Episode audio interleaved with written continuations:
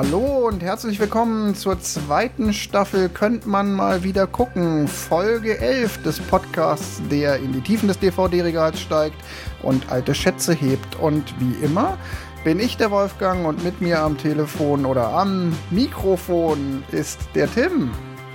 Hallo zusammen und der Johannes ist auch wieder dabei. Ich grüße euch. Ja, es ist Sommer die Sonne scheint, äh, wir befinden uns auf dem Höhepunkt der Feriensaison.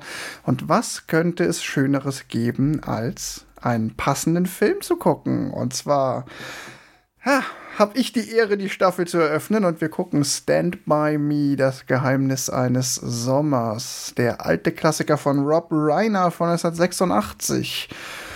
Ähm, ihr kanntet den beide schon, oder? Ja. Ich kannte ihn ich bin mir aber nicht sicher, ob ich ihn wirklich jemals ganz gesehen habe.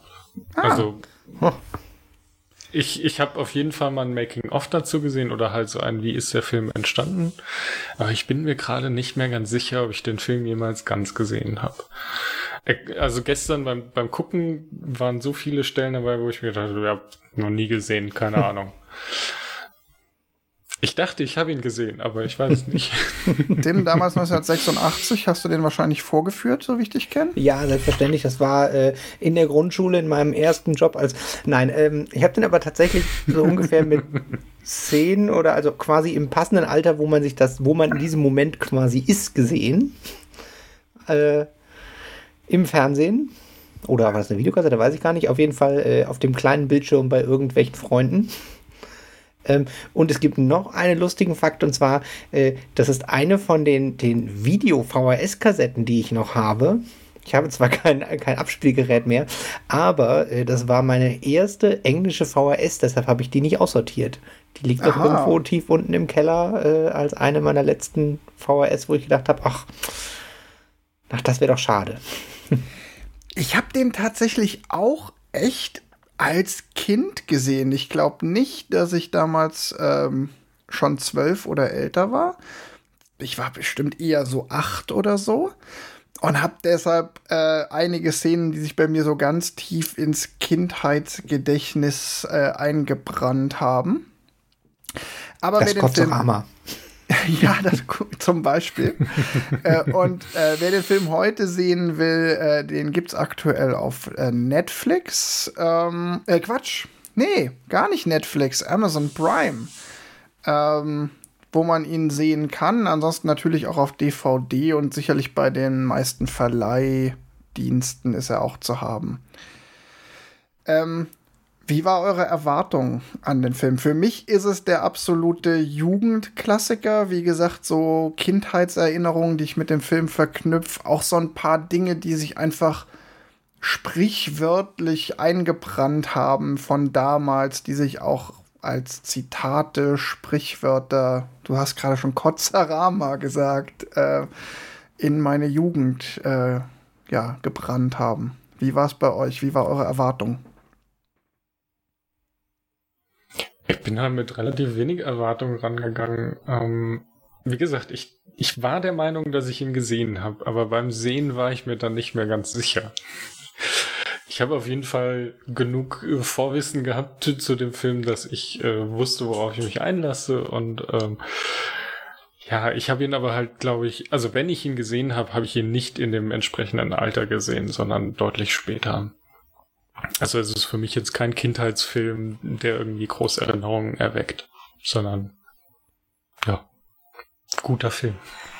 Als du Kind warst, war der Film auch schon alt. Das stimmt. Also äh, meine Erwartungen wurden voll erfüll erfüllt. Also ich wusste, es ist ein super Film, es ist ein super Film, ohne das jetzt dem Fazit vorwegzunehmen.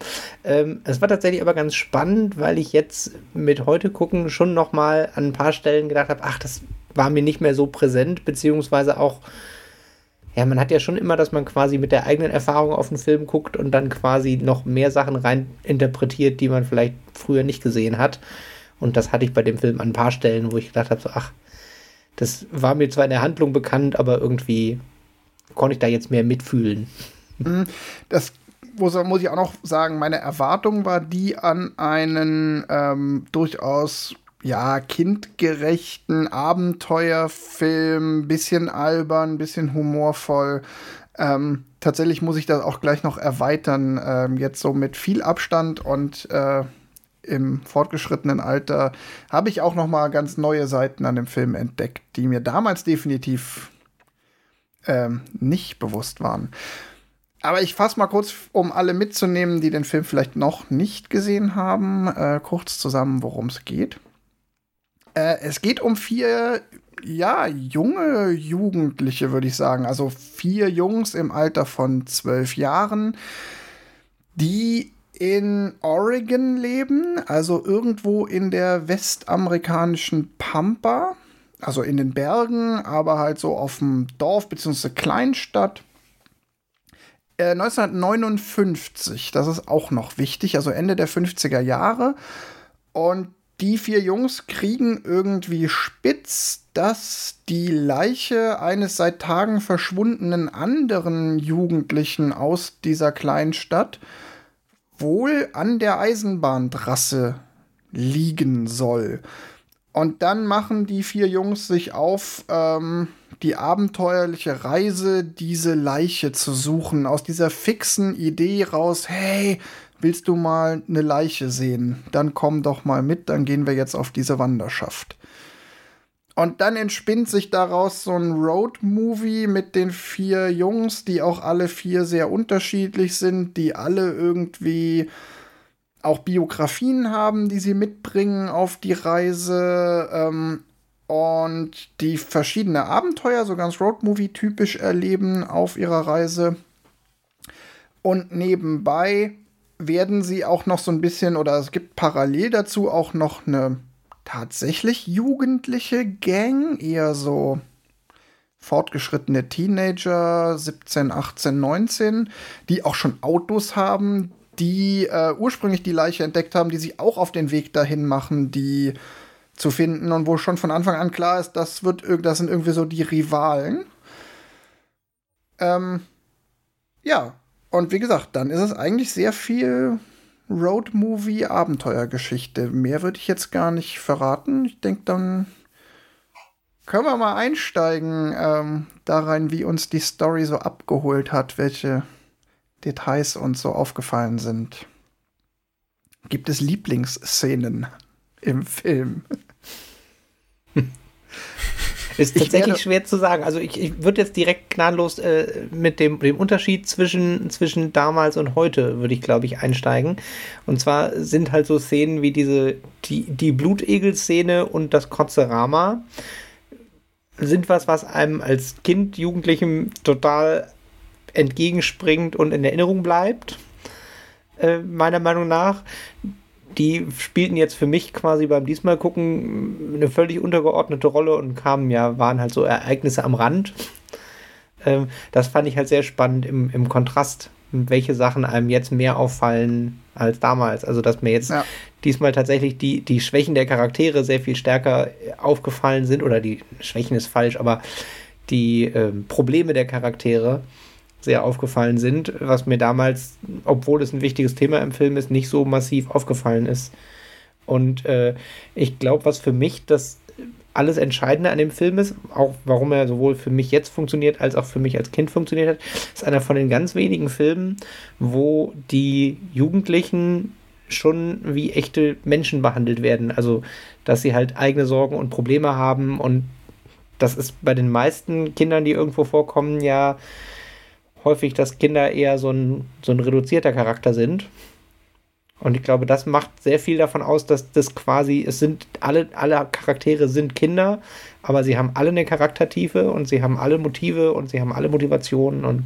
Ja, und sie haben vor allen Dingen auch Probleme, Sorgen, Ängste, Nöte, die über die Probleme ihrer Eltern hinausgehen. Also, ähm, die haben ja alle irgendwie verkorkste Biografien, Probleme im Elternhaus. Äh, es ist aber nicht nur das, also es ist nicht nur deren Sorge und Ängste beschränken sich nicht nur darauf, dass der Vater Alkoholiker ist oder die Eltern sich scheiden lassen oder sonstiges, sondern es geht noch darüber hinaus, dass es wirklich eigene Probleme sind, nicht nur die Probleme der Eltern, die natürlich auch eine Rolle spielen. also insofern stimme ich dir zu. Die Charaktere der Jugendlichen sind erstaunlich tief für so einen Kinder- und Jugendfilm. Johannes, ähm, gibt's was, was dir besonders in Erinnerung geblieben ist? Ja, ich finde es halt gerade lustig, ähm, weil ich ihn vielleicht nicht gesehen habe. ähm, naja, ich meine jetzt nicht nur von Szenen, damals, sondern auch von jetzt so. Nee, was nee, das, genau, dass ihr diese Szenen, die ihr jetzt so beschrieben habt, die ähm, das Kotzerama und äh, die, die Blutegeln und die, diese Abenteuer, die die Jugendlichen erleben, da muss man ja dann auch den Schrottplatz mit äh, aufnehmen und die Bahnbrücke und hm. so. Ähm, das Einzige, was mich wirklich äh, mitgenommen hat, wo ich mitgefiebert habe, war, glaube ich, der Zug. Der Rest war halt so, ja, okay, passiert.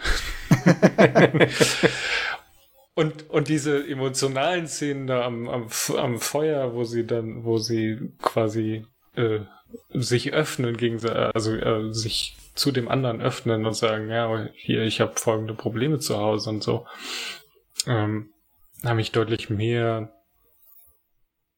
ja, abgeholt irgendwo, wo mhm. man sagt so, okay, ja, ähm, das waren quasi die Szenen, die mir jetzt so spontan, die ich äh, eher in, in die, die detaillierte Zusammenfassung aufnehmen würde, von wegen, okay, sie, sie haben halt auch äh, sich emotional irgendwie, äh, ja, wie sagt man, sie haben emotional Leiden geteilt. Ähm, und die, den Rest ist halt so, ja, und sie leben, erleben noch so ein paar Abenteuer, ähm, ja, was halt irgendwie dazu gehört. Aber es ist halt vollkommen andersrum von dem, was ich als, als ja. Jugendlicher, als Kind eigentlich ja. von dem Film, glaube ich, mitnehme, weil das sind die coolen Szenen und der Rest ist halt so, ja, ja, die müssen irgendwie reden. Also ist es tatsächlich so ein halt bisschen so, wenn man den als Zehnjähriger sieht, äh, dann ist es halt die Abenteuergeschichte, dann steht im Vordergrund, dass sie irgendwann über den Schrottplatz rüber müssen und da ist der böse, böse Hund Shopper, die, von dem alle sagen, dass Shopper in die Eier beißt und darauf abgerichtet ist und dann geht's über die Eisenbahnbrücke und natürlich kommt genau in dem Moment der Zug und dann gibt's diese Kotzarama-Szene, die wir jetzt schon dreimal erwähnt haben, was eigentlich nur eine Geschichte ist, die sie sich am Lagerfeuer erzählen. Das sind so die Abenteuerstories. Und jetzt im Erwachsenenalter ist es mehr dieses so, wow, krass, die haben alle irgendwie Probleme von zu Hause, die helfen sich aber gegenseitig, unterstützen sich, da sind ganz viele krasse Rivalitäten, die werden von den alten Jugendlichen gemobbt. Also viel mehr so Charakter und Sozial, Charakter und Soziales. Also ich habe Coming of Age Story als Überschrift, als Zusammenfassung quasi, die also dass sie quasi so klassisch ein, sie haben Hindernisse, die sie überwinden wollen und reifen an diesen Hindernissen und an ihren Gesprächen auf dieser beschwerlichen Reise. Und sie haben ja auch, dass sie am Ende den ursprünglichen, ja, den einen Teil vom Zweck, mit dem wir wollen eine Leiche sehen, haben sie ja, aber den, weil, wenn wir den, den wiederfinden, dann werden wir berühmt Effekt, haben sie ja, dass sie quasi äh, ihn dann doch nicht selber als tolle Entdeckung irgendwem erzählen, sondern äh, anonym die Polizei rufen. Das ist ja auch eine Charakterentwicklung, dass sie quasi mit dem kindlichen, ja, wir wollen ein Abenteuer und wir werden berühmt, aber in dem Schlussfazit, als sie ihn gefunden haben und feststellen, das ist alles, nein, also am, am Schluss wird ihnen halt bewusst. Genau. Am, am, Schluss wird ihnen allen bewusst, dass dieses Abenteuer, auf das sie sich da begeben haben, kein spaßiges Abenteuer ist, sondern dass es eigentlich ganz schön ernst ist. Ja. Weil da liegt dann tatsächlich die Leiche von jemandem vor ihnen, der genauso alt ist wie sie und dann erstarren sie auch so ein bisschen in Ehrfurcht vor diesem, ja, vor dem Tod, vor diesem Schicksal, das diesem Jungen passiert ist, dass ihnen genauso hätte passieren können, dass ihnen auch vielleicht gen fast, fast genauso wäre. passiert wäre auf dem Weg dahin, mhm. eben, eben in dieser Brückenszene. Ja. Ähm, ja, es ist auf jeden Fall eine Coming-of-Age-Story, auf, äh, auf völlig ohne Zweifel. Und halt auch wirklich mit diesen Gesprächen von den Zukunftsängsten, die sie haben. Also hier den Will Wheatons Hauptcharakter, da, oder Gordy als Hauptcharakter, den sehe ich so als quasi die treibende Figur oder die Figur mit dem, dem stärksten Handlungsbogen, äh, der hat ja sowohl die Zukunftsangst von, ja, wenn ich in die Highschool komme, kriege ich neue Freunde, aber das will ich doch gar nicht. Ja, lass uns mal, lass uns ruhig mal in diese Charaktere einsteigen. Ja. Also, ne, es gibt Will Wheaton, Gordy LeChance. Ähm, ja. Der, der, Kluge, der quasi aus gutem Hause, aber im Haus äh, sein, im Haus der, der ungeliebte zweite Sohn und der große Bruder, der strahlende Held, ist leider äh, tödlich verunglückt worüber seine Eltern ihn jetzt auch vernachlässigen und er quasi so ein bisschen seinen Platz in der Welt sucht und hochsensibel und eher schüchtern. Genau, und der Nerd, so voll so ein Spargeltarzan, würde man heute genau, sagen. Und äh, Will Wheaton halt. Genau, halt. und wird Schriftsteller, also weiß man da schon, wird Schriftsteller, weil äh, er schreibt diese tollen Geschichten, wie zum Beispiel dieses Kotzerama.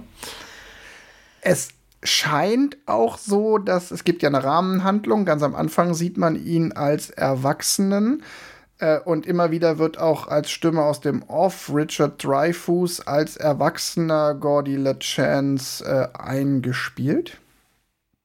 Also er ist im Grunde so ein bisschen, er ist der, auf jeden Fall der Erzähler der Geschichte. Ich finde ganz interessant, Plot Twist, dass nicht gesagt wird, dass der junge Gordy LeChance wirklich die, die, die, die reale oder mit der Figur, die erzählt, wirklich identisch ist also ob das, was der Erwachsene da aufschreibt, wirklich seine Lebensgeschichte ist oder nur eine erdachte Geschichte, äh, ist gar nicht klar. Das spielt aber auch keine wirkliche Rolle. Ich fand nur witzig, dass im Abspann ähm, der vermeintlich erwachsene Gordy LeChance gar nicht als Gordy LeChance aufgeführt wird, sondern nur als The Writer. ähm, es spielt keine wirklich große Rolle, aber ich fand es noch mal ganz witzig, dass der Film da gar nicht, gar keine eindeutige Aussage macht, ob da jetzt ein Erwachsener seine Kindheitserinnerungen runterschreibt oder ob er nur eine fiktive Geschichte aufschreibt. Das ist auch nochmal spannender, ähm, ist jetzt so ein bisschen vorgegriffen, aber passt sehr gut. Äh, ich hatte irgendwo gelesen, dass Stephen King in der Geschichte tatsächlich sehr viel eigene Kindheit verarbeitet hat. Und dann passt es halt noch besser, dass man quasi auch in der Geschichte selber nicht ganz sicher ist, ist das gerade Memoiren oder ist das eine Geschichte? Ja. So, dann haben wir Chris hm. Chambers, gespielt von River Phoenix. Ähm, der coole Harte. Ja, der coole Harte, aber auch ähm, der Einfühlsame in der Runde, interessanterweise. Der ja immer wieder auch äh, die anderen, wenn sie, und vor allen Dingen auch den Charakter von Will Wheaton so ein bisschen auffängt. Und der äh, auch unter seinem älteren Bruder leidet, der nämlich ein Rowdy und äh, Raufbold ist und der und seinem Alkoholikervater. Nee, der Alkoholikervater ist der andere. Nee, der ist auch, der, der hat doch ja. auch, als er die Pistole mitbringt, ein, ja, der Stimmt. merkt das eh nicht. Ja. Der denkt, der hat da betrunken rumgeballert. Das Stimmt. ist einfach die schlechte Familie im Dorf, die jeder kennt. Ja, und er leidet halt auch, glaube ich, so ein bisschen drunter, dass er, ähm, er kann eigentlich nicht so richtig mithalten. Also er ist schulisch der Schlechtere. Da ist dann wirklich die Frage, so schafft er es überhaupt auf die Highschool und oder schafft er die Highschool, äh, auf die sie dann ja demnächst dann alle gehen werden. Aber auch so ein absolut nicht gerader Charakter in der Story. Und der auch eine super wichtige Rolle spielt. Ja, definitiv der zweite Hauptcharakter. Der aber auch auf jeden Fall deutlich mehrere Charaktere beinhaltet. Also alle anderen haben so einen Charakterzug, der halt sich sehr deutlich rauszieht und er ist der einzige, der halt quasi mehrere Rollen in dieser Gruppe übernimmt. Ähm, die anderen sind da eindimensionaler, würde ich es nennen. Das stimmt. Nee, Gordon, ja, also Gordon und Chris sind die beiden tieferen Charaktere. Also der, der Erzähler ja, selber ist ja auch tief. Ja, das stimmt schon, aber der, der Chris, finde ich, der geht sogar noch mal ein bisschen drüber. Das passt aber auch, weil, mhm. nehm, also eigentlich ist es ja so, dass der erwachsene Gordy von der Todesnachricht mhm. des Chris inspiriert anfängt, diese Geschichte aufzuschreiben von früher. Und ähm, das passt dann auch wieder so ein bisschen, dass der Gordy, wenn er von über diese Inspiration zur Geschichte kommt, natürlich den Chris dann auch so besonders darstellt. Und im Film sind die beiden halt zwei ziemlich dicke Freunde, die auch ganz viel verbindet, weil sie nämlich beide so ein bisschen mit dem Schicksal hadern, weil sie aber beide auch mh, mm, Potenzial haben, da rauszukommen. Mhm. Es wird auch später erzählt, dass sie es dann irgendwann lange nach dem Film auch beide rausgeschafft haben. Und dann gibt es noch die anderen beiden, äh, Corey Feldman als Teddy Duchamp und Jerry O'Connell als Vern Tessio. Ähm, Teddy Duchamp ist so der richtig krass von seinem Vater misshandelte, der so ein Army-Fable hat, der richtig den Harten markiert. Der, der Wütende. Der Wütende, der ausrastet, wenn man ihn provoziert. Leicht suizidal. ja, genau, wobei auch eher so, ja, vielleicht auch so aus so einer spielerischen Angeberei, jetzt nicht mhm. ernsthaft suizidal. Ja, der ja. stellt sich halt auf die Gleise in einer Szene und sagt so, ich kann dem Zug ausweichen und wartet halt ewig, bis der Zug immer näher kommt, bis die anderen ihn dann von den Gleisen reißen. Ähm, genau, und der Vern ist halt der kleine Dicke, der, ähm, ja, über den die anderen sich auch immer ein bisschen lustig machen. Ja, der, so der, der klassische dicke Junge in so Filmen. Das ist tatsächlich auch jetzt nicht der wahnsinnig tiefe Charakter. Nee, der, der ist definitiv der schwächste von den Charakteren. Also, dem seine Charaktereigenschaft ist, er ist dumm. Das Dick nee, ist sogar. Er ist nicht nur dumm, er ist auch ängstlich. Also ja. er ist tatsächlich der, das, also er ist, er ist schon das schwächste Glied in der, in der Gruppe, die da irgendwie äh, versucht, mit den anderen mitzuhalten. Ähm, so einen muss es halt auch geben. Aber er bringt sie alle zum Abenteuer. Ohne ihn genau. gäbe es gar kein Abenteuer. Das stimmt, genau. Er ist, aber er ist halt auch immer der, der auch, der auch in der Story immer als der dargestellt wird, der irgendwie Mist baut, weil er irgendwas verliert, weil er irgendwas vergessen hat. Ähm, er auch für den ein oder anderen Comic Relief sorgt in der Story. Ähm, ja, und diese vier Charaktere, die passen, finde ich, total gut zusammen. Also sie sind schon so ein bisschen ähm, typisch und klassische Charaktere. Aber es funktioniert halt auch gut und es ist halt auch ein sehr gutes Zusammenspiel und die Entwicklung, die die machen, ist durchaus gut. Wobei ich jetzt beim Gucken im fortgeschrittenen Erwachsenenalter von Anfang an schon von den ersten Minuten an dachte so, Alter, die haben ja alle echt ein krasses Trauma hinter sich, ne? Ja. Also drei von vier haben massive Probleme mit ihren Eltern.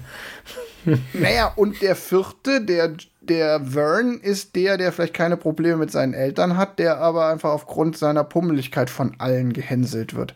Also der hat Probleme mit seinen Altersgenossen. So, also da steckt schon ganz schön viel naja, Kindesmissbrauch drin in dem Film, muss man so sagen, wie es ist. Ja, die 50er Jahre in den amerikanischen Hinterland. Ne?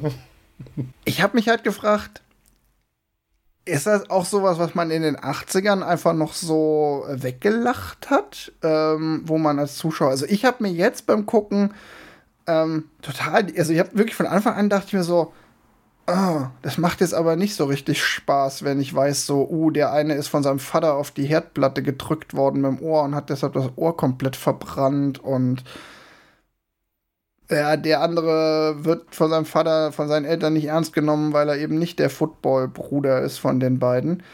Das hat mir irgendwie von Anfang an wehgetan. Dann habe ich mich gefragt, so, hat man das in den 80ern, als der Film rauskam, als Erwachsener einfach auch so ein bisschen weggelacht, weil es einfach kein so krasses Bewusstsein für diese Thematik gab, wie es heute gar gibt? Oder haben damals die Erwachsenen diese ernste Seite auch schon so wahrgenommen, wie ich, ich jetzt? Ich glaube, die Erwachsenen haben die ernste Seite auch so wahrgenommen, weil das gibt dem halt die Tiefe. Also ich finde es wirklich ganz faszinierend, wie gut der Film halt verschiedene Zielgruppen anspricht in Parallel. Weil, also dadurch, also ich finde, es ist halt auch ein, ein Merkmal von Kindern und gerade so jungen oder fast nicht mehr Kindern diesen, diesen Balanceakt, dass sie das selber quasi nicht merken, was sie da, also ich meine, ja, sie merken so ein bisschen, was sie da für eine Kindheit haben, aber das für sie ist halt ein, ja, ja, das ist halt so. Das ist halt ein ganz normales, ja, der hat die Probleme, ich habe die Probleme und es nicht als aus Kindersicht, und das wird ja aus Kindersicht erzählt, mit denen, ja, der Vater hat ihn auf die Herdplatte gedrückt, dann ist das halt einfach so in ihrer Welt. Und ja. Ich glaube nicht, dass man es weglacht oder wegignoriert, sondern dass das einfach die Charaktertiefe ist und die Wahrnehmung der Kinder oder der Charaktere selber ist, warum es halt nur so nebenbei erwähnt wird und den Rest muss sich der Zuschauer erschließen. Also ich finde in dem Zusammenhang halt auch diese Szene auf dem Schrottplatz krass. Da gibt es ja diese eine Szene, in der ähm, Teddy Duchamp ausrastet, weil der, Sport, der Schrottplatzbesitzer sich über seinen Vater lustig macht. Ne? Also der Sohn, der die Figur von Teddy Duchamp, die, der ist halt, wird komplett von seinem Vater misshandelt, richtig brutal auch. Äh, der Schrottplatzbesitzer sagt dann auch so, hier dein Vater, der sitzt doch da und da in der Irrenanstalt, was vorher gar nicht erwähnt wurde. Und dann rastet der, ähm, der Teddy halt komplett aus und verteidigt seinen Vater und sagt, ey, wenn du noch mal sowas über meinen Vater sagst, dann bringe ich dich um. Mein Vater hat in der Normandie den Strand gestürmt. Ähm, wo dann auch sofort so ähm, nochmal eine Ebene aufgemacht wird, dass der nämlich, dass der Vater wohl ein Kriegstrauma hat und mhm. deshalb seinen Sohn misshandelt und so. Da steckt halt auch super viel drin, was ich jetzt wahrgenommen habe, weil ich auch in der Sekunde, in der es gesagt wird, sofort einordnen kann. Mhm. Ähm, aber als, als ich den Film das erste und wahrscheinlich auch das zweite Mal gesehen habe, habe ich die Sachen alle gar nicht so wahrgenommen. Da war mir nur bewusst, okay, der rastet jetzt aus. Ähm, aber diese ganzen Details halt überhaupt nicht. Ja, und ich meine, es charakterisiert, er charakterisiert sich halt selber ja sehr über den Vater und den, den Vater, der hält als Soldat. Also, dass er halt ja auch die Armid Frink-Flasche mit hat, dass er komplett in Oliv angezogen ist, also dass er quasi diesen Militärfimmel hat, ist halt ja auch ein, weil sein Vater der Held ist und er ja auch ein, also für ihn ist sein Vater ein Vorbild, obwohl er ihn misshandelt. Ja. Was auch fast schon wieder traurig ist irgendwie. Oder so eine Traurigkeit irgendwie in sich hat. Ja. Und ja, und der Will Wheaton-Charakter, der, also Gordy, der flüchtet sich halt dann so in, ähm, in seine Geschichten, die er erfindet und erzählt. Findet damit ja teilweise dann aber auch so ein. Ja, ist ja auch witzig, ne? Teilweise findet er halt damit Anerkennung und Respekt, teilweise aber auch nicht. Also es gibt dann die Szene mit dem Kotzerama. Er erzählt so eine Geschichte über einen Kuchenwettbewerb, der in einer riesen Kotzerei endet. Ähm, super Szene, wenn man zwölf ist. wenn man ähm, Mitte, Ende 30 ist, äh, wie wir das zu sein pflegen, ist die, die, ja, die Szene ist trotzdem noch witzig. Ich, mich hat die jetzt überhaupt nicht gestört. Ich fand witzig, ähm, wie schlecht sie gemacht ist. technisch. Mhm. Also, wenn die da in einem Strahl kotzen, dann sieht man tatsächlich, dass die einfach so einen Schlauch hinter die Köpfe gehalten haben, aus dem es dann spritzt. Wo ich mich auch so ein bisschen frage, ist das Absicht, dass es nicht ganz so. Ich glaube schon, dass ja, es Absicht ja, ja. ist. Die, die ganze, die ganze Kotzerama-Szene ist ja auch ganz anders saturiert. Also ist ja alles viel knallig bunter und also das ist ja schon, das ist auch von der filmischen Umsetzung sehr viel mehr Comic ist als der Rest vom Film. Ja, total. Ja, die, die Figuren sind ja auch alle irgendwie äh, bunter angezogen. Genau. Also sie, sie haben Kostüme an, die, da gibt's irgendwie die, die alten Herren, die mit dem Geweih durch die Gegend laufen. Also sie haben alle so Hüte mit so einem kleinen Geweihen drauf an die sind alle sehr über, übergezeichnet, die, die da im Publikum sitzen und auch die, die, die Charaktere, die da bei dem Kuchenwettbewerb essen. Äh, das ist ganz lustig. Ich habe nämlich bei dem Kuchenwettbewerb Kuchenwettessen mitmachen. Mit, mit dem genau, was du gerade beschrieben hast, habe ich tatsächlich direkt gedacht, ein, das könnte auch, wenn die Kamera seitlich gefahren wäre, könnte es auch ein Wes Anderson-Film sein. The Grand Budapest Hotel Kotzerama. Das ist also von der Art mit diesen skurrilen Charakteren und der bunten Kleidung und. das stimmt, es hat was äh, Wes ja. Anderson-artiges. Ähm, das stimmt, ja. Aber was dann halt witzig ist, also der ähm, Gordy erzählt ja den anderen diese Geschichte und als sie dann als er fertig ist, kriegt er halt von ähm, von Chris, äh, von, also vom Charakter von River Phoenix, total das Lob, boah, ist die geilste Geschichte, die ich je gehört habe. Und der äh, Teddy so, was ist denn das für ein Ende? Das ist ja voll doof. Kannst du das nicht so weiter erzählen, dass der nach Hause geht und irgendwie Amok läuft oder so? so? Der will dann halt irgendwie noch so ein Gewalt-Blut-Ding drin haben, weil das ist halt so seine Denke, so, äh, Militär, kann der nicht noch jemanden erschießen?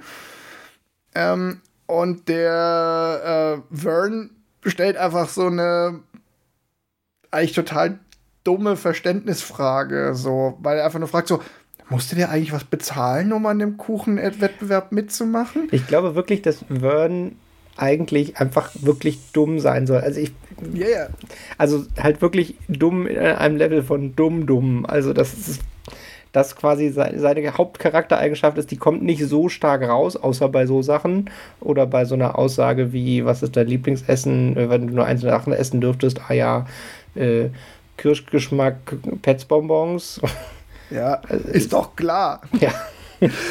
nee, aber was, was halt witzig ist, ist, dass ähm, diese Reaktion der anderen beiden natürlich bei Gordy total viel auslöst. So, mhm. ähm, zum einen diese, weil er ja schon mitkriegt, so, hey, der, den ich wirklich überzeugen wollte, nämlich der, ähm, der Chris, der halt auch was im Kopf hat, auch wenn es mhm. ihm keiner zutraut, der findet meine Geschichte geil, aber auf der anderen Seite dieser sofort dieser Dämpfer mit die anderen beiden wiederum nicht und da ist halt steckt halt auch relativ viel drin. Mhm.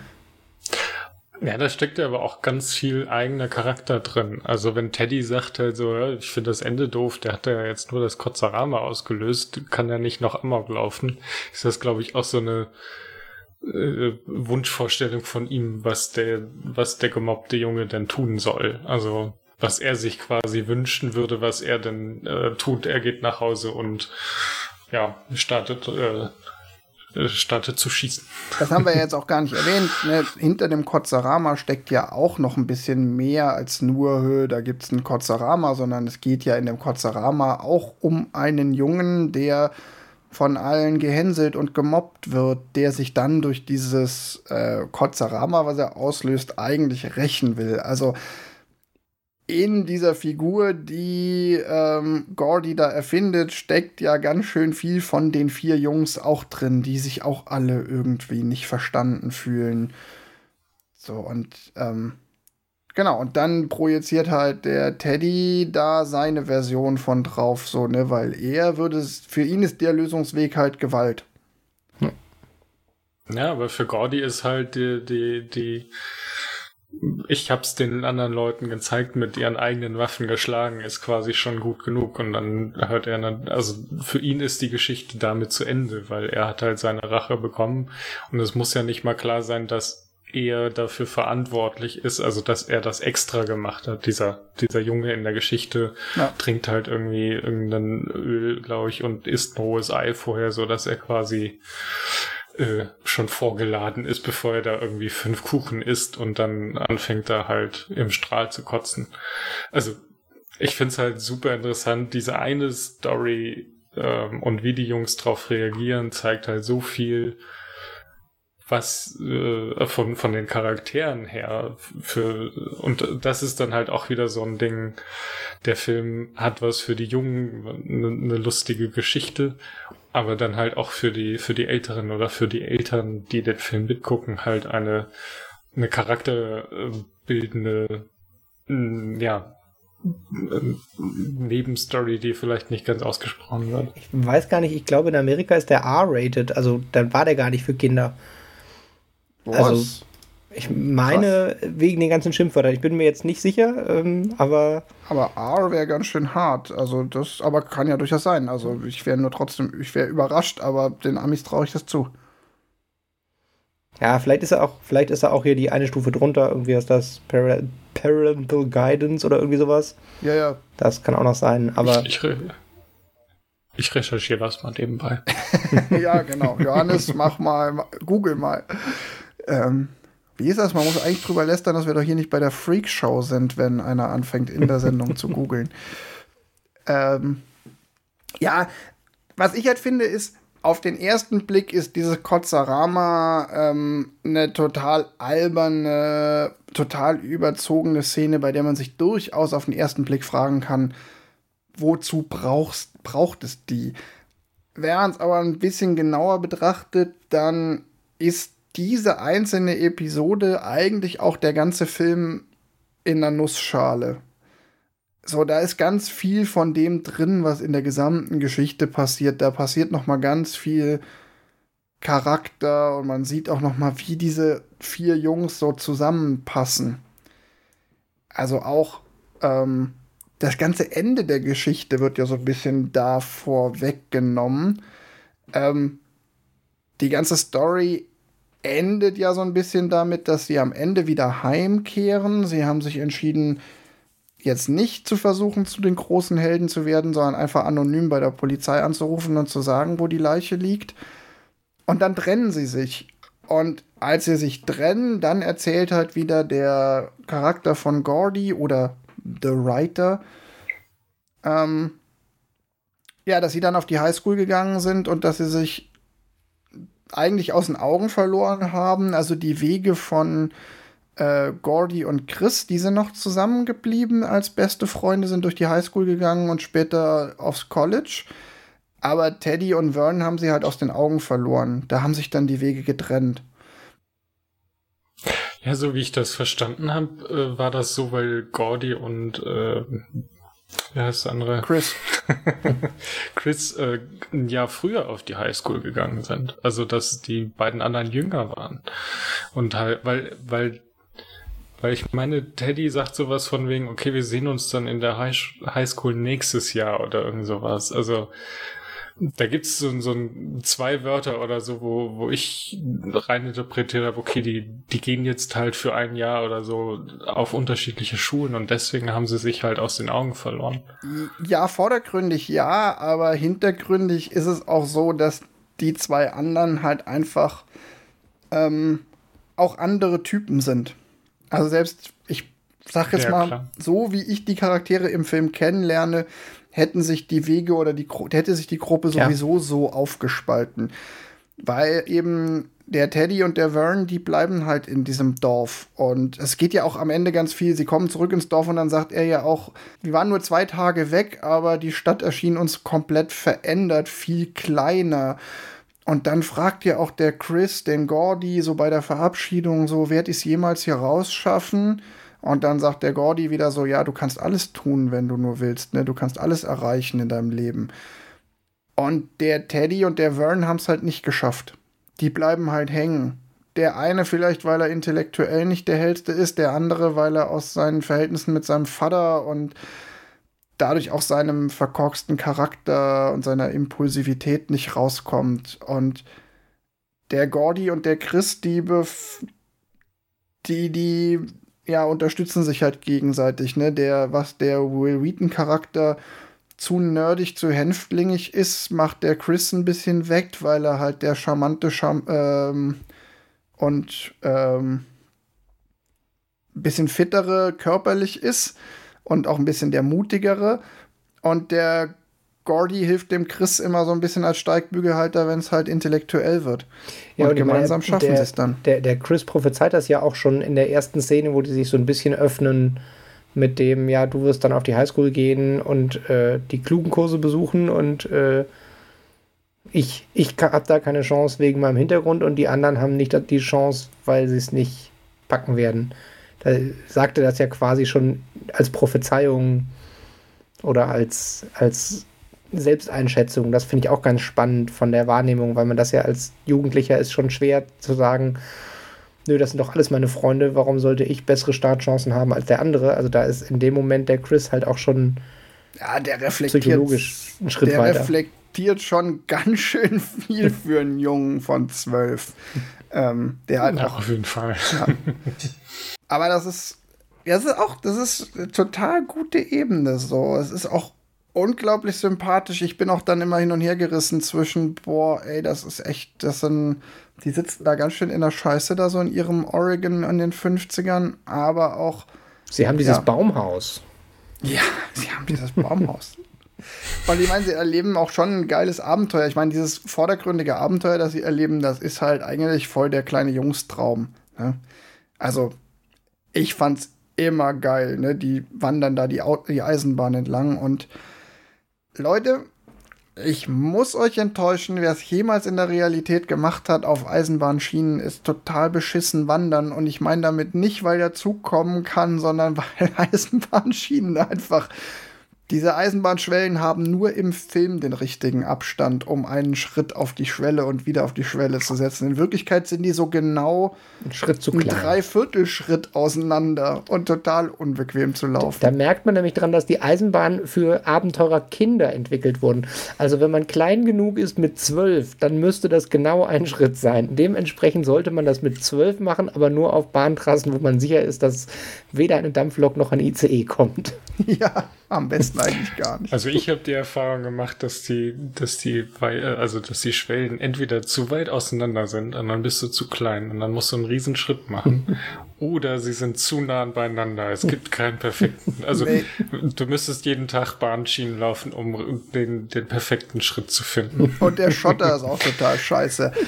Aber lass uns ja. mal zur, zur Machart des Films kommen. Also Story haben wir ja, ja. jetzt, glaube ich, ganz gut abgehakt. Ähm, wobei witzig ist, dass sich die Story wirklich ne, aus unserer Sicht super viel auf die Charaktere konzentriert und gar nicht so sehr aufs Abenteuer. Das Abenteuer ist aber auch ein echt gutes. Will ich einfach nur noch mal sagen, man kann den Film auch ohne äh, tiefen psychologische Analysen der vier Jungs gucken und kann durchaus Spaß dran haben und vielleicht das noch zur Story. Also ich würde auch nach wie vor sagen, man kann den auch mit 10, 12-jährigen Kindern gucken. Ja. Ohne Probleme. Ich hätte das tatsächlich im Fazit, aber ich hätte, glaube ich, sogar als Fazit vor, weggenommen, äh, man kann ihn super zweimal gucken. Also man kann, oder noch mehr, aber man kann ihn einmal als Kinder, einer Jugend-Action-Abenteuerfilm gucken und einmal als Erwachsener als Sozialdrama oder Coming-of-Age-Film. Ja. Abschließend will ich noch meine Internetrecherche be berichten. Ja. Äh, Tim hatte recht. Er ist R, R äh, geratet. In Deutschland ist er ab 6. Boah, das ist auch richtig geil, weil R-Rating heißt eigentlich so viel wie ab 18, ne? Ja. Und das ist halt. Ne, es ist wohl viel halt äh, Schimpfen und äh, Masturbation. Masturbation, die nicht vorkommt, sondern die nur erwähnt Die nicht vorkommt, wird. aber irgendwo wird sie ganz am Rande mal. Ja, äh, als, es drum, so als es drum geht, dass, ob sie jetzt über diese Eisenbahnbrücke gehen oder nicht, sagt Teddy, ich gehe jetzt darüber, bin in zehn Minuten da und den Rest vom Tag verbringe ich damit, verbringe ich beim Nachdenken. Daraufhin fragt ihn Chris, brauchst du dafür die linke oder die rechte Hand? Das ist die Masturbationsanspielung. Ja, also Rating ähm, in unterschiedlichen Kulturen ist ja auch, kann man auch Doktorarbeiten drüber schreiben, aber es ist spannend. Dann hat den also in den ja. USA kein Jugendlicher gesehen. Ja, doch, auf Video, VHS. Ja. Äh, ach nein. Äh. ja, nicht im Kino und nicht, oder nicht legal im Kino. Es gibt einen Fernseh Fernsehschnitt davon. Ja. Weiß ich, der viel kürzer ist und da werden die halt die Schimpfwörter alle rausgenommen haben und dann geht das. Ja, und, und er liegt wirklich in der Sonne. Am anderen Ende der Nee, Eisenbahn. macht er ja nicht. Sie gehen ja alle über die Brücke, also muss er ja nicht warten. Ja, ja. also, habt ihr, was sagt ihr zur filmischen Umsetzung? Der ist aus den 80ern, spielt in den Ende 50ern. Ähm, ich finde, man sieht es ihm an, dass er in den 80ern gedreht wurde. Ich war überrascht, dass in der Netflix-Version, äh, Amazon Prime-Version, ähm, der ist definitiv nicht digital remastered. Der ist mhm. noch in der alten Fassung so mit Korn und Film. Das ist man ja echt auch schon nicht mehr gewohnt. Man sich fast denkt so, oh, den hätten sie ruhig auch mal ähm, digitalisieren und Ey, aufhübschen können. Also er ist tatsächlich, glaube ich, nicht digitalisiert, aber ich glaube, das, was du meinst, ist, der ist halt so, ich, der ganze Film ist mit so einem Weichzeichner überzogen. Und das ist, glaube ich, tatsächlich ein filmisches Mittel, was auch im Digital Remastered noch drin sein müsste. Weil es hat halt alles so diesen leicht nostalgischen Weichzeichner, äh, auch von der Beleuchtung. Den Großteil des Films ist perfektes Abendlicht, immer so mit Halo am Kopf und äh, schön seitlich. Also ich glaube, da spielt er sehr mit diesem, diesem, die unendlichen Sommerferien-Gefühl. Also, dass ich hatte eher das Gefühl, dass es daran liegt, dass der einfach nicht HD ist. Nee, nee, ich glaube, das ist tatsächlich das, das Stilmittel, um quasi diese. Das ist eine Erinnerung an die goldene Zeit in diesem Sommer, der nicht enden will. Mit dem Geheimnis, nein. Aber also ich glaube wirklich, dass das quasi das Stilmittel ist, um den, ja, Also mhm. gerade auch dadurch, dass man könnte es jetzt noch mal gucken, ob er in der in der Kotzerama-Szene ist er glaube ich nicht weich gezeichnet. Ja, aber äh, man merkt schon, dass die Qualität und die Auflösung hat schon nicht äh, heutige Standards und auch nicht die, den Standard von einem Digital Remastered ja. Film. Ja. So. Aber es hat mich jetzt auch nicht gestört. Äh, was mich tatsächlich hm. überraschend gestört hat, ist die schlechte Synchronisation. Und zwar nicht, weil ja. mir irgendwelche. Ich kenne den nur auf Deutsch. Ich habe ihn jetzt auch ganz bewusst auf Deutsch geguckt, weil ich ihn halt als Kind auf Deutsch gesehen habe und ich wollte noch mal dieses Feeling aus meiner Kindheit. Hast du einen Videorekorder? Ich könnte ein Video leihen. äh, ob, ich habe ihn hier auf Englisch im DVD-Regal stehen, aber ich habe ihn dann trotzdem aus Faulheit äh, auf äh, Deutsch bei Amazon geguckt. Ähm, und aber also die Übersetzung ist mir jetzt gar nicht so negativ aufgefallen. Die ist nicht so offensichtlich schlecht. Aber die Synchronität, man hat einfach gemerkt, mhm. so, so eine 80er Jahre Synchro ist nicht. War noch nicht auf Lippen. nee, noch nicht so gut gemacht wie eine jetzige. Ja. Also ich habe äh, tatsächlich nach fünf Minuten abgebrochen und äh, ihn dann auf Englisch nochmal neu angeguckt. Ich musste ihn dann bei Rakuten leihen, weil kein anderer ihn gerade hatte in Englisch.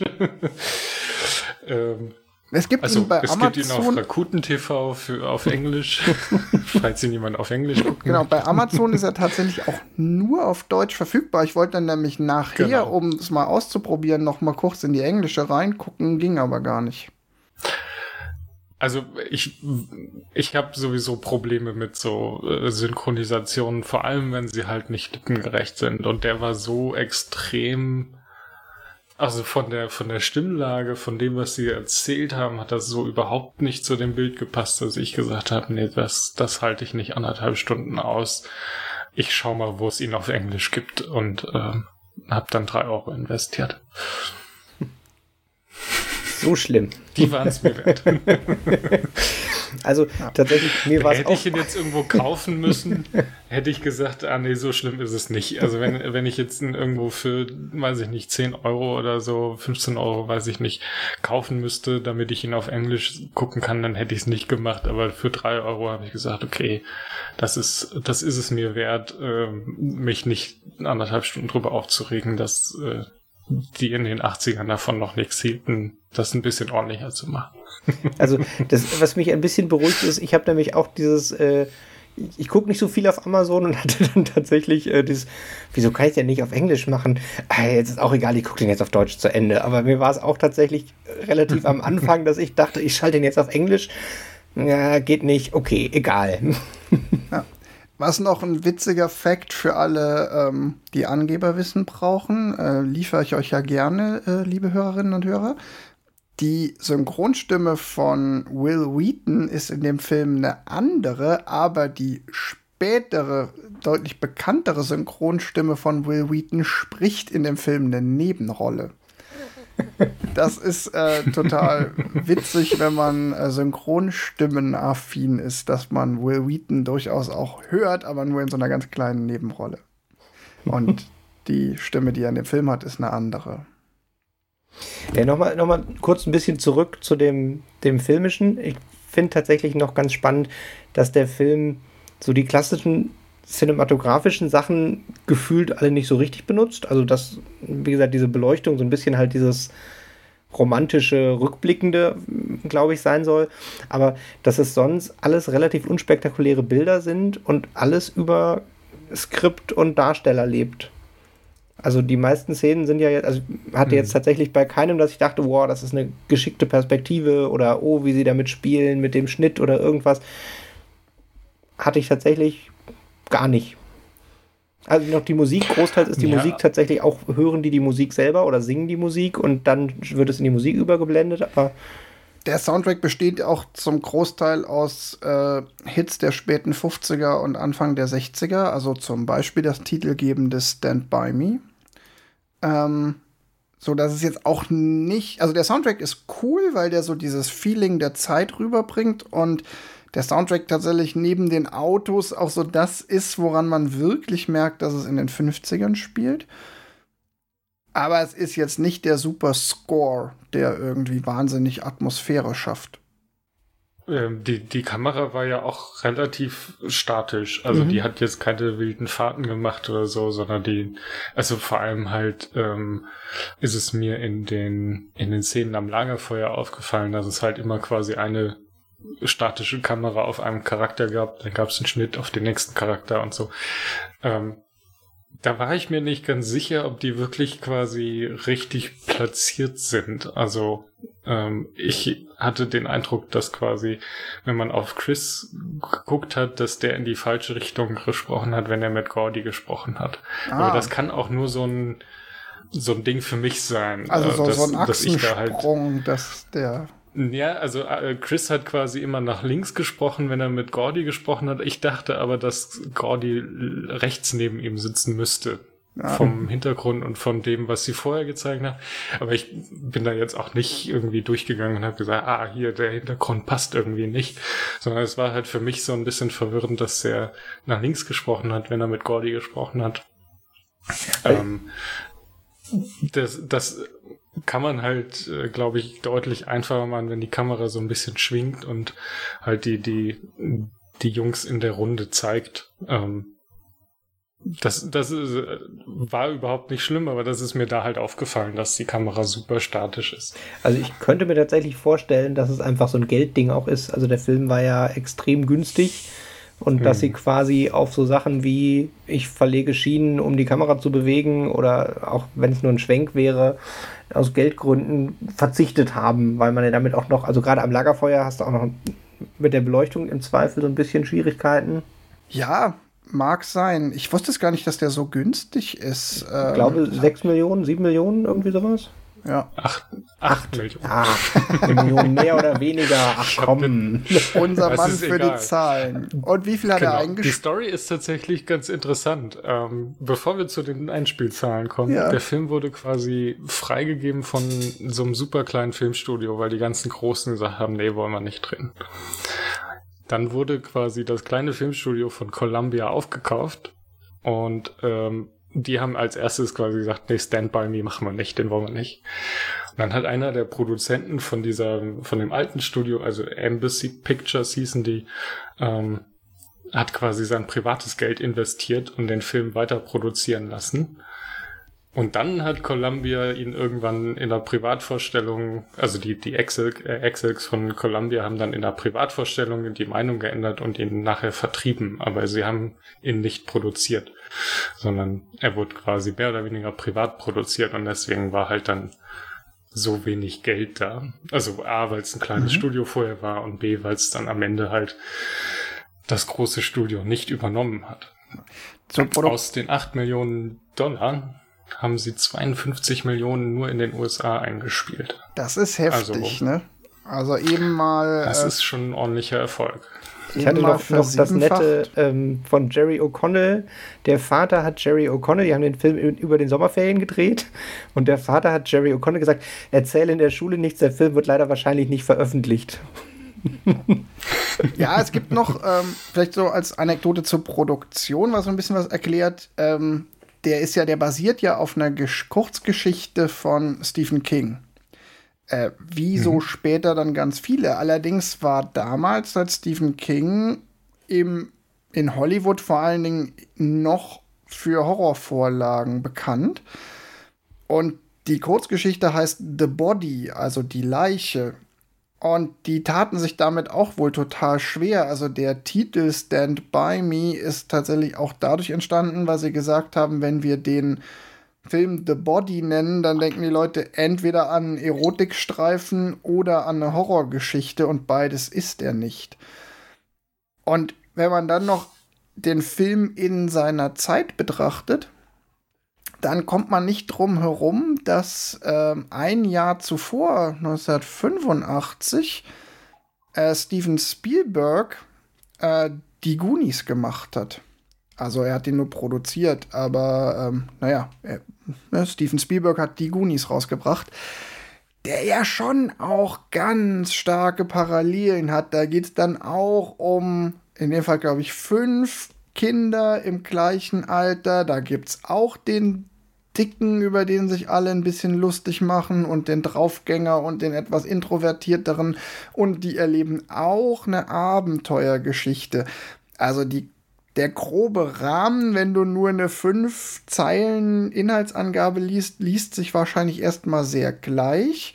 Der Film hat aber natürlich eine komplett andere Tonalität und ähm, ist ein ganz, ganz anderer, weil The Goonies ist tatsächlich der Spaß-Abenteuerfilm, dem zu 90 Prozent die ernste Komponente fehlt, die Stand By Me halt total hat. Und ich glaube, dass sich da vielleicht auch der so eine Stand By Me ist halt für ein Kinder- und ein Abenteuerfilm doch ganz schön ernst und hat eine ganz schön starke traurige Komponente. Ja.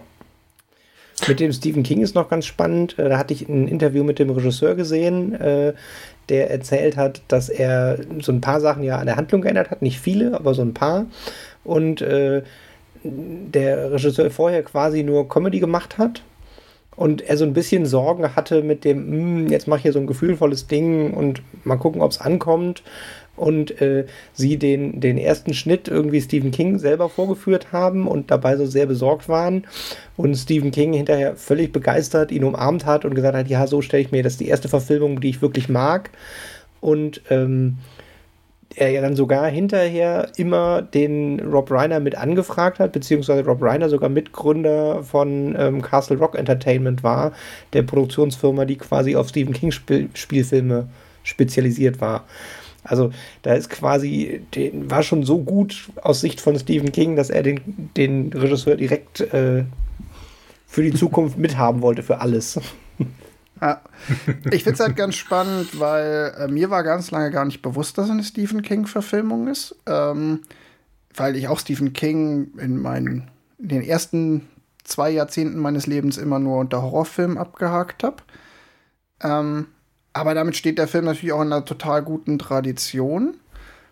Und ansonsten, darf ich noch kurz überleiten zu Cast und Crew. Ähm, du hast ja gerade schon erwähnt, Rob Reiner hat Regie geführt ähm, eigentlich auch ein ganz spannender Typ in Hollywood, der natürlich mit ähm, Harry und Sally den Mega-Hit gelandet hat, so ein Evergreen, äh, der direkt davor war.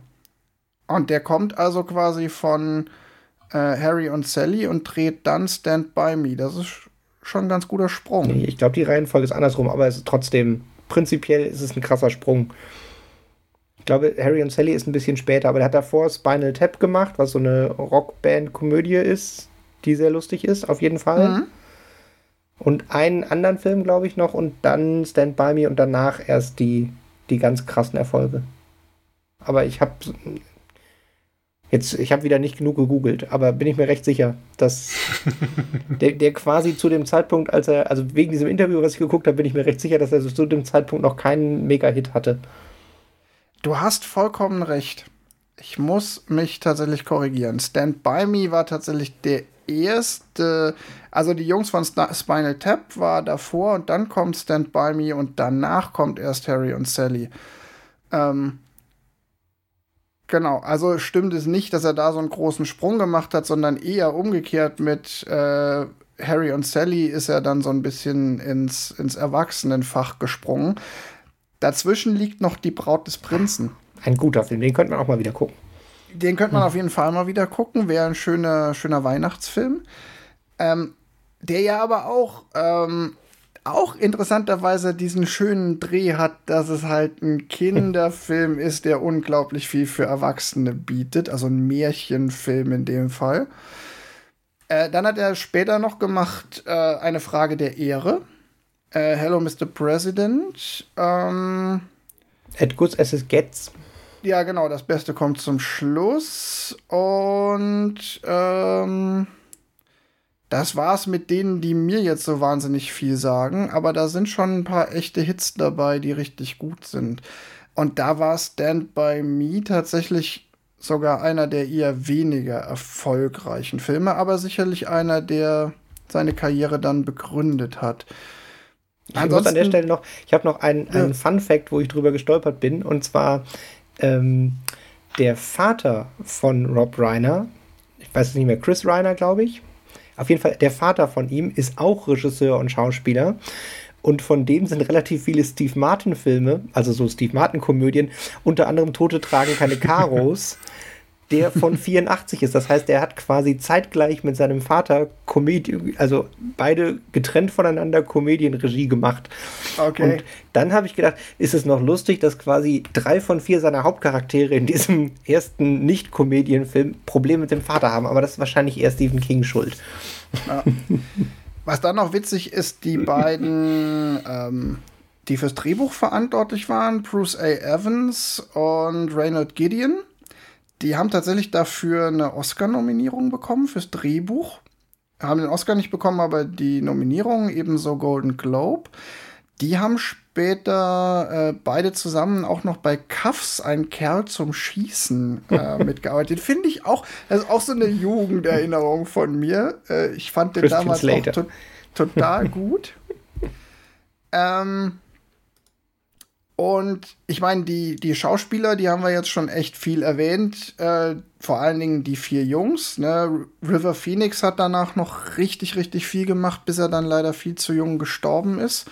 Corey Feldman hat auch absoluter Kinderstar. Das war ja auch so die große Ära der Kinderstars dann Anfang der 90er. Aber auch so ein paar geile Nebenrollen, die wir noch nicht erwähnt haben. Äh, John Cusack als der verunglückte ältere Bruder von Will Wheaton.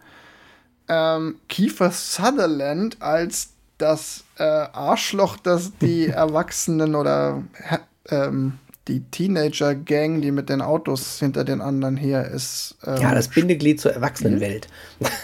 Genau. Das Arschloch.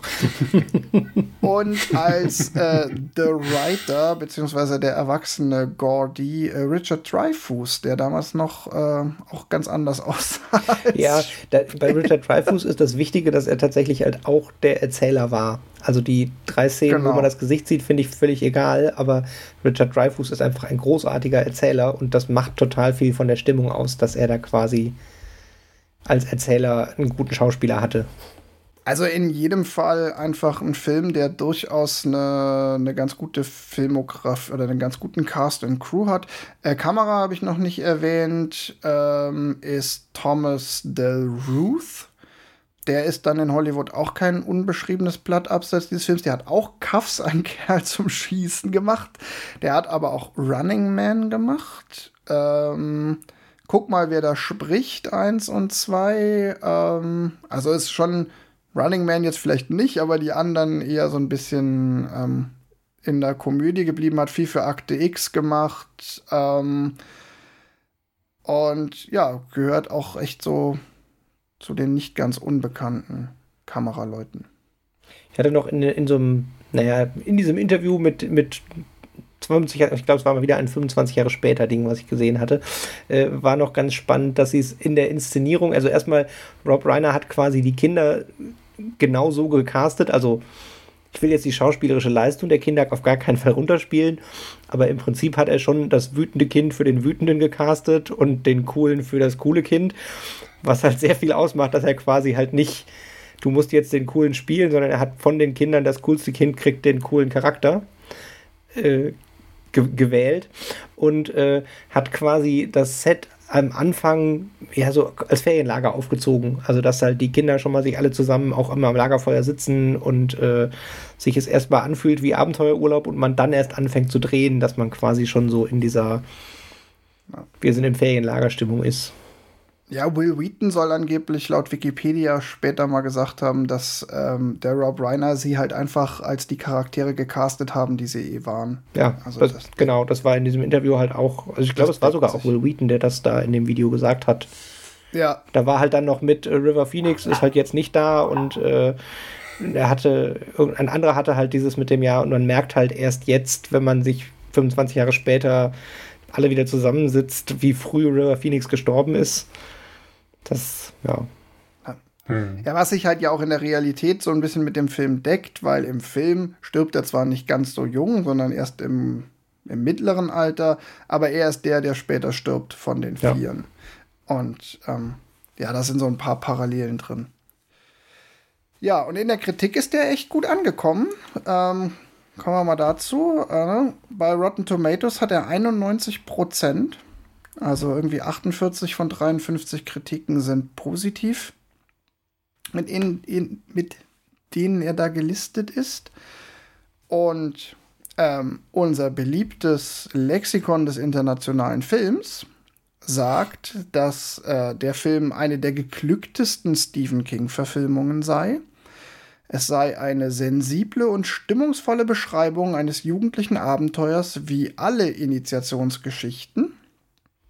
Also das, wie alle Initiationsgeschichten, mehr an Charakteren und Motiven interessiert ist als an vordergründiger Action. Das finde ich tatsächlich eine, eine vollumfänglich positive Kritik. Also mhm. das finde ich ein großes Lob, wenn ja. der Film das so hält. Würde ich auch nicht dagegen sprechen. ja, mein Fazit ist ähm, nach mindestens zehn Jahre Pause ähm, echt guter Film. Super gealtert. Ich habe überhaupt kein Problem damit, dass der aus den 80ern ist. Äh, wenn man vielleicht die mit dem einen Abstrich die schlechte Synchro, die man heutzutage echt besser machen würde. Aber da ist man auch nach zehn Minuten drüber weg.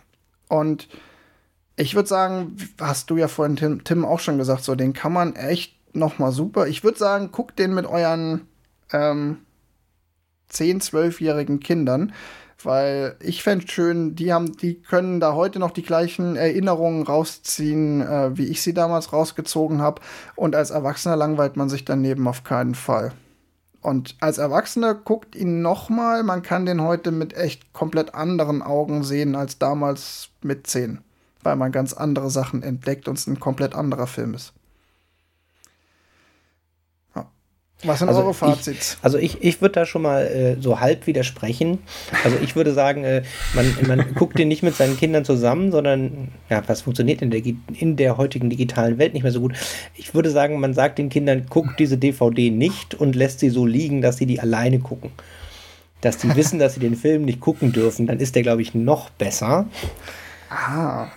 Ähm, aber prinzipiell, äh, ja, man sollte den als äh, kurz vor Teenager gucken und ähm, das Abenteuer genießen und ihn später nochmal gucken für das Drama.